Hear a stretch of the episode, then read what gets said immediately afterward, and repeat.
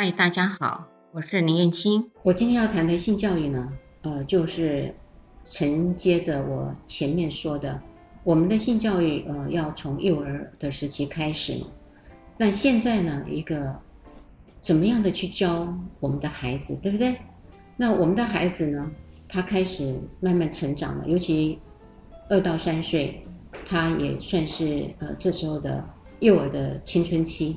这时候的幼儿青春期呢，我刚呃一直在谈，要这个说话，要学习说话，所以呃这个鼻子、眼睛、嘴巴，我们还可以顺从着他们呃练习呃这样子的言语。可是慢慢要去做改变，这个改变呢，就是要告诉他呃他的生殖器官名称。那来了。我们的生殖器官名称，我今天呢，呃，就有一个娃娃啊，这个娃娃呢很可爱啊，呃，当然，呃，这是一个布娃娃，我我想，呃，我就不要用其他的去代替，然后用布娃娃会更好。那我也不期待，呃，父母呢，家长，呃，是用呃其他的布偶啊，什么熊熊啊、猫咪啊，那个其实跟人呃差距很远，如果有呃是最好，不过没有问题。你也可以用绘本呃去做指明。好，那这个娃娃呢，呃，这是阴茎啊，就用娃娃来跟孩子做讲解的时候，呃，让他有实体感。那他呢，也可以去认识身体啊。那当然，呃，如果你是呃作为一个呃教学者，嗯、你要运作的时候，你也可以用这样的方式。那这边呢，就是一个呃睾丸啊，就告诉他说，这边呢会有睾丸，那这边会有。阴茎，那前面呢会有一个地方啊，龟头，OK，那这就是呃他身体的器官名称，就很正式的告诉他，让他一遍一遍一遍的说啊。当你在说的时候呢，呃，你不要一副嗯边这样子，然后呢，嗯，又欲言又止。呃，如果你是这样的表情，拿着这样子的娃娃，那我就认为，嗯，你不要教。会更好，因为你太不自在了，所以呢，你一定要表现得很自在，让孩子知道在讲这些事情的时候，你也是很自在的。因为讲生殖器官的阴茎、睾丸，跟眼睛、还有鼻子、跟嘴巴、耳朵，其实是没有差别的，因为它都在我们的身上。那当然，现在呢，在整个环境里面，呃，我们对于生殖器官要露出来，其实是。不容易的，因为这是我们的，呃，社会的规矩嘛。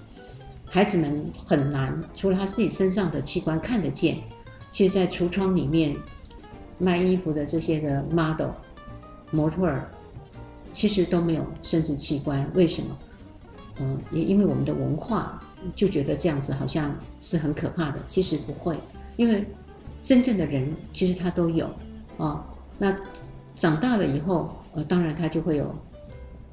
长毛发哦，长毛发。那还小的时候，他就不会有长毛发。那如果是女生啊、哦，女生那一样啊、哦，女生呢，她就有一个外阴哈、那她有外阴唇、小阴唇啊、哦，那一样的可以告诉她，呃，她会有外面的外阴唇、小小的小阴唇啊、然后呢，呃，她会有阴道，她将来嗯。爸爸妈妈长大的时候结婚，呃，就会生小孩，像这样子呃的一个教育也非常自然的，而且呢毫不别扭的、不尴尬的，就是告诉男孩跟女孩这些的名称，就非常非常说起来正其名之后，就不会拿他们去开玩笑啊。你们会说：“哎呀，这时候的小孩子好多问题哦，很可怕的。呃，教了一个这个，哦，他又问了一个别的，我都还没有准备好，怎么办呢？别怕他们发问，最怕的是他们都不问，因为不问，你不知道他想什么。他会问，反而更好。曾经有一个笑话，这个笑话还真的不算是笑话，算是真实的话。”就是一个呃小朋友呢，呃回家了，啊、呃，幼儿园的小朋友就是这个年龄，然后回来问妈妈说：“妈妈，我是从哪里来的啊？”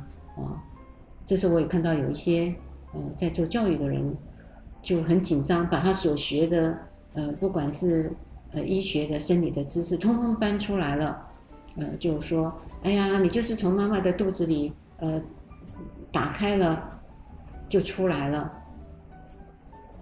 然后小朋友就这样愣着看着妈妈说：“嗯，我们我隔壁的那个同学说他是从台北来的，那我是从哪里来？”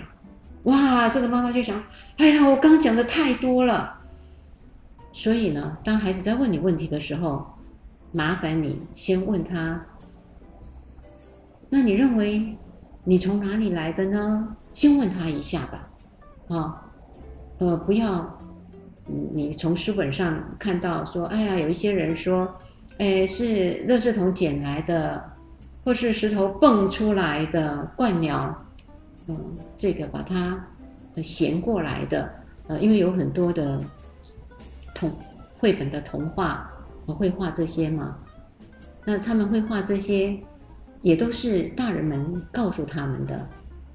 这些大人们其实都在说谎言。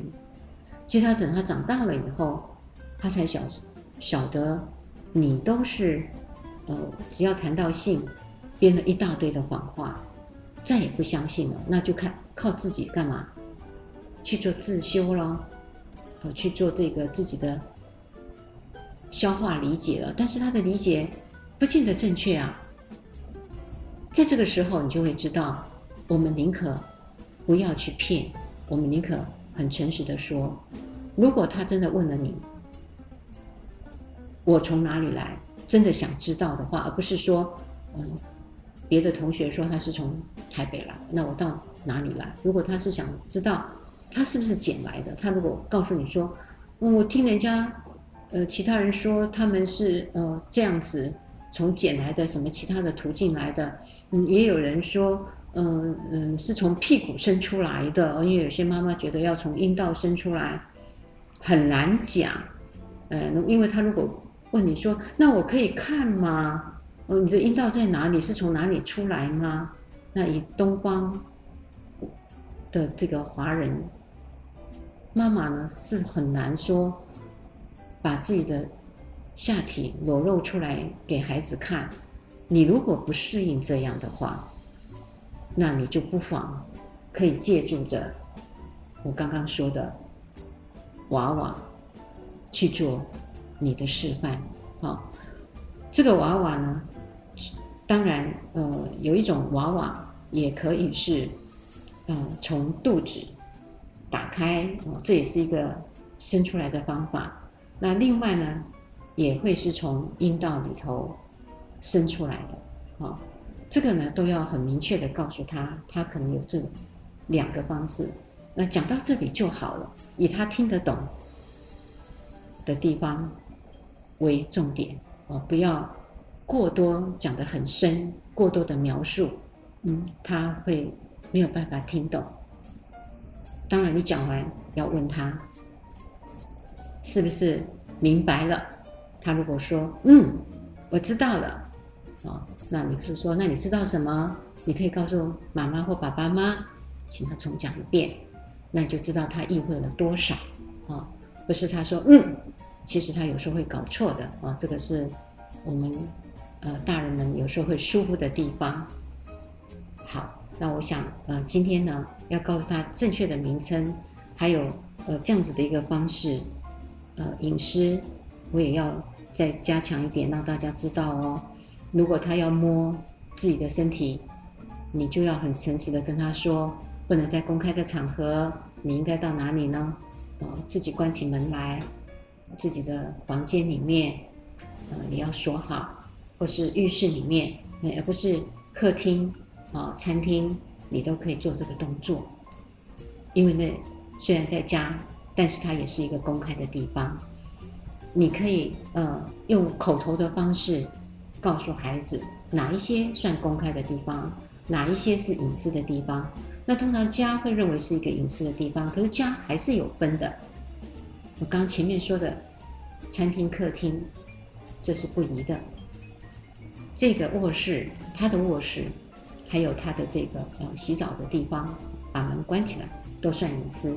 所以呢，隐私的训练也是从这个时候开始训练。那爸爸妈妈也要以身作则，你要进到他的房间的时候，麻烦你也是要敲门，敲门告诉他说，呃，我可不可以进来？哦、而不是认为他是你的孩子，想当然尔的，呃，你就门就打开了，然后呢，你再告诉他你是没有隐私的，所以隐私呢是从这样子的观念告诉孩子的，这一点要麻烦呃各位呢一定要记在心里面啊，隐私不是讲一讲，而是要去行动的。